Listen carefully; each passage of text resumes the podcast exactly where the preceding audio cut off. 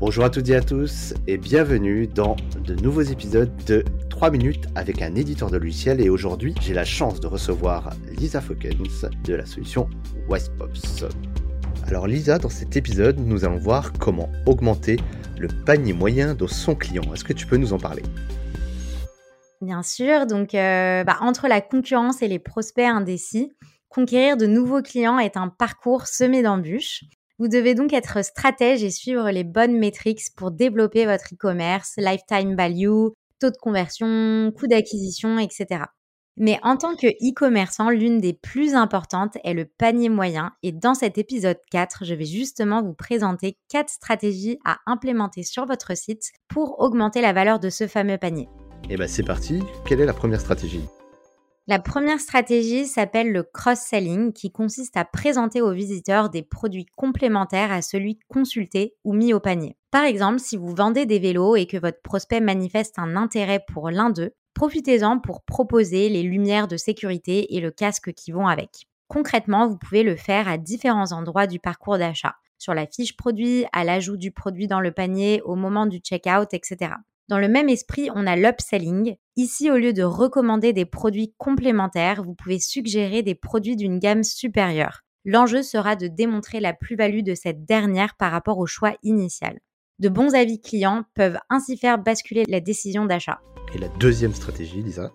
Alors la deuxième stratégie mêle cross-selling et promotion. Si vous souhaitez maximiser vos chances de convertir, mettez en avant une réduction spéciale. Imaginons que vous soyez une marque de cosmétiques, vous pouvez tout à fait afficher une notification au moment où votre visiteur ajoute une crème de jour à son panier et lui proposer une remise spéciale pour la crème de nuit. Même si vous ne vendez pas davantage à ce moment-là, c'est aussi une superbe occasion de faire découvrir aux clients de nouveaux produits qui pourraient les intéresser ultérieurement. La troisième stratégie est en lien avec la livraison, il me semble, Lisa.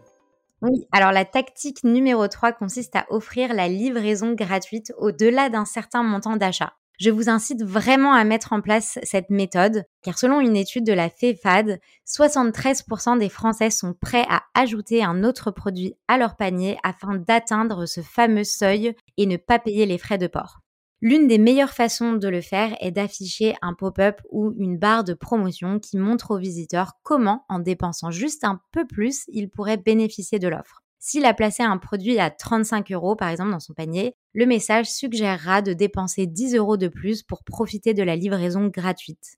Bien entendu, vous pouvez mettre en place différents seuils avec différentes offres que vous afficherez en fonction du montant dans le panier. Je précise au cas où qu'avec Wisepops, vous pouvez rendre le montant restant à dépenser de manière dynamique. Super intéressant ça Lisa. Et justement, la dernière stratégie que tu voulais nous parler aujourd'hui La quatrième stratégie est le regroupement de produits ou bundling. Les offres groupées sont similaires aux ventes croisées car elles proposent un ensemble d'articles similaires. C'est tellement plus pratique d'acheter plusieurs articles s'ils sont déjà regroupés ou si vous pouvez en tirer un meilleur prix.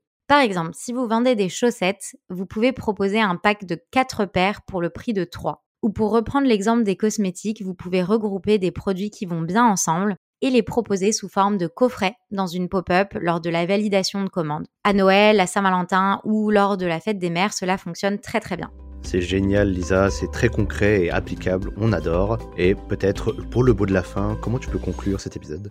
Alors l'intérêt de se concentrer sur le panier moyen est que vous vous concentrez sur les visiteurs qui veulent déjà acheter. Ils sont venus sur votre site avec une forte intention d'achat et ils ont peut-être même des articles dans leur panier. Tout ce que vous avez à faire, c'est de les aider à découvrir et à acheter d'autres articles qui peuvent les intéresser. Que vous fassiez la promotion de produits complémentaires, créer des offres groupées ou un seuil de livraison gratuite, l'essentiel, c'est de créer un échange gagnant-gagnant. Les clients qui dépensent plus obtiennent plus.